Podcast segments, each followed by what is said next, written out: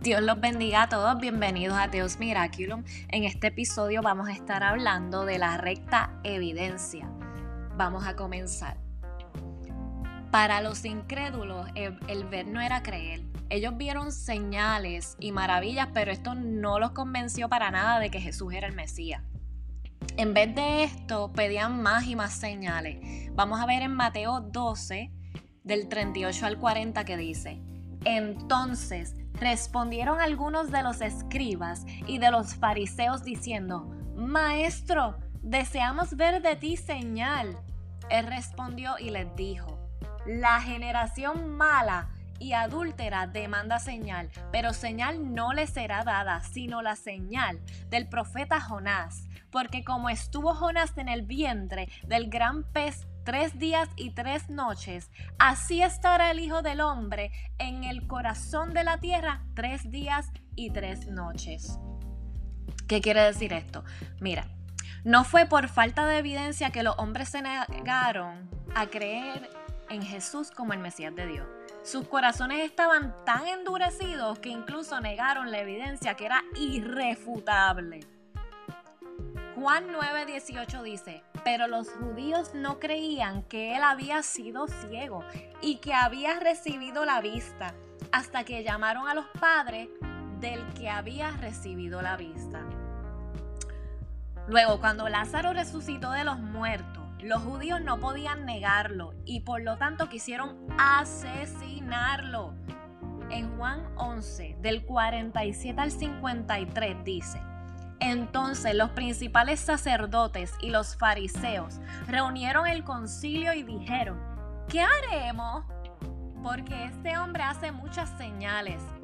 Si le dejamos así, todos creerán en él y vendrán los romanos y destruirán nuestro lugar santo y nuestra nación.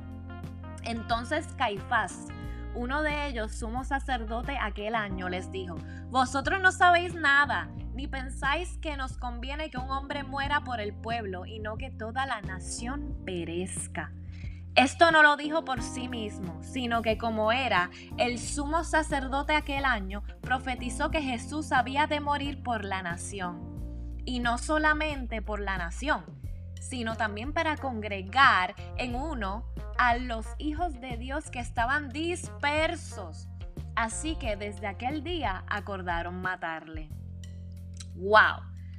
La negación de la evidencia lo hizo aún más culpables a ellos. Mira lo que dice en Juan 15:24.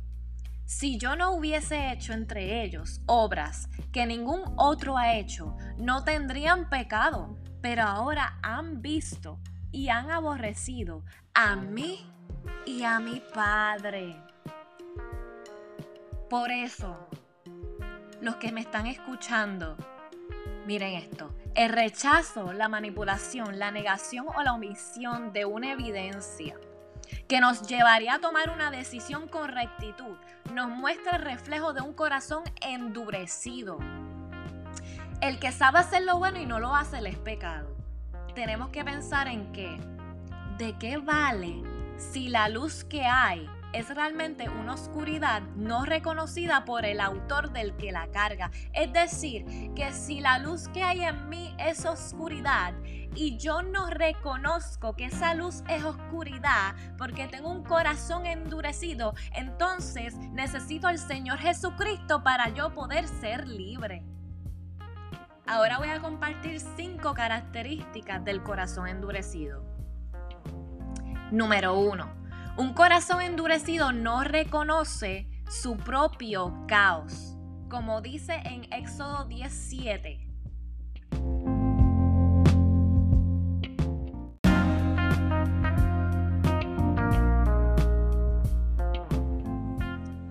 Entonces los siervos de Faraón le dijeron, ¿hasta cuándo será este hombre un lazo para nosotros? Deja ir a estos hombres para que sirvan a Jehová su Dios. ¿Acaso no sabes todavía que Egipto está ya, destruido? Número 2. Un corazón endurecido culpa al mensajero en lugar de reconocer su propia condición. Mira lo que dice Éxodo 10:28. Y le dijo Faraón, retírate de mí, guárdate que no veas más mi rostro, porque en cualquier día que vieres mi rostro, morirás. Número 3. Un corazón endurecido podría pronunciar las palabras correctas sin tener la intención real de cambiar. En Éxodo 9:27 dice, entonces Faraón envió a llamar a Moisés y a Aarón y les dijo, he pecado esta vez. Jehová es justo y yo y mi pueblo impíos. Número 4. Un corazón endurecido no obedece a Dios. Vamos a ver qué dice Éxodo 7, 13 y Éxodo 7, 22. Y el corazón de Faraón se endureció y no los escuchó como Jehová lo había dicho.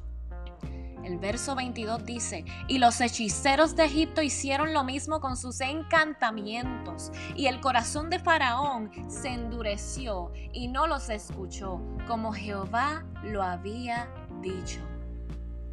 Número 5.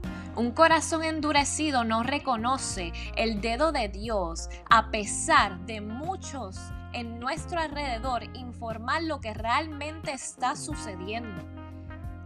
Éxodo 8:19 dice, entonces los hechiceros dijeron a Faraón, dedo de Dios es este. Mas el corazón de Faraón se endureció y no los escuchó, como Jehová lo había dicho. Ahora, les voy a estar compartiendo un sueño que yo tuve en abril del 2020. En el sueño, yo envié un email al abogado y el abogado me envió un email de respuesta y dijo que pensara y escribiera bien todo lo sucedido y se lo enviara. Luego me dijo que lo más seguro que suceda es que salga todo en contra mía. En la corte le hicieron preguntas al otro que fue acusado al frente y luego a mí. Yo había puesto el perfil del abusador en mi evidencia. Luego el abogado dijo, y ahora falta el acusante. Y llamó al acusante al frente. Entonces el abogado señaló al acusante con su dedo y le estaba ordenando que se saliera del trono. El abogado le decía, Satanás, salte del trono ahora, en el nombre de Jesús. Y luego yo me levanté de la silla y también señalé a la persona y dije, sí, porque Cristo murió en la cruz, sal del trono ahora, en el nombre de Jesús. Y luego se acabó el sueño y me levanté y me está súper interesante porque en esos momentos donde tenemos un corazón endurecido es porque estamos nosotros mismos entronando al mismo enemigo. Porque si la luz que hay en ti es oscuridad, esa oscuridad no proviene de Dios. Esa oscuridad es ausencia de la luz. Y nosotros se supone que seamos luz del mundo y sal de la tierra. Ahora quiero orar por todos ustedes en el nombre de Jesús. Señor, gracias. Gracias por esta palabra. Gracias porque tú eres maravilloso, poderoso y fiel, Señor. Y yo te pido que nos quites un corazón de piedra y nos pongas un corazón de carne, Señor, en todos nosotros, Padre amado. Que podamos que podamos estar en tu presencia en todo momento, que sean abiertos los ojos de nuestro entendimiento para que podamos ver, Señor. Yo te doy las gracias por el sueño que me diste en el 2020 y te doy la gloria y la honra a ti, Padre Santo, para que esta palabra pueda edificar, consolar y exhortar a que se acerquen más a ti en el nombre de nuestro Señor Jesucristo. Amén. Dios los bendiga a todos. Gracias por escuchar esta palabra y nos vemos en el próximo episodio.